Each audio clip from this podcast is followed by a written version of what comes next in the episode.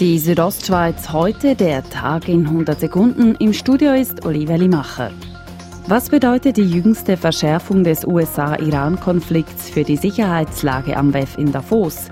Polizeisprecher Roman Rüegg sagt, also die Lage die wird auch hinsichtlich der Terrorbedrohung von verschiedenen Stellen laufend analysiert.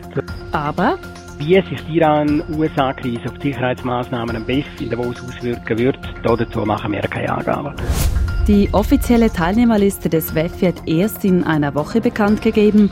Laut der Aargauer Zeitung steht aber bereits fest, die schwedische Klimaaktivistin Greta Thunberg wird wieder nach Davos reisen.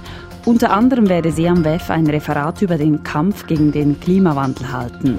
Nach dem Fiasko rund um eine kurzfristig abgesagte Silvesterparty in Chur planen die gleichen Organisatoren offenbar einen weiteren vermeintlichen Großanlass. Ein Latin Music Festival auf der Oberen Au in diesem Sommer mit insgesamt bis zu 150.000 Besuchern. Bloß eine Bewilligung dafür haben die Organisatoren nicht. Der Anlass werde unter diesen Umständen nicht stattfinden, so Stadtpräsident Urs Marti. Die Möglichkeit ist im Moment einfach nicht mehr gegeben. Ich habe im Moment äh, gesagt, dass ich viel zu wenig Informationen habe. Ich glaube, das findet so nicht statt. Die Eisschnelllaufwettkämpfe der Olympischen Jugendspiele Lausanne 2020 können auf dem St. Moritzer See ausgetragen werden.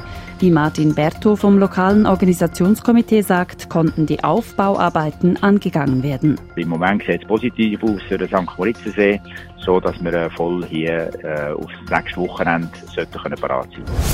Die Südostschweiz heute, der Tag in 100 Sekunden, auch als Podcast erhältlich.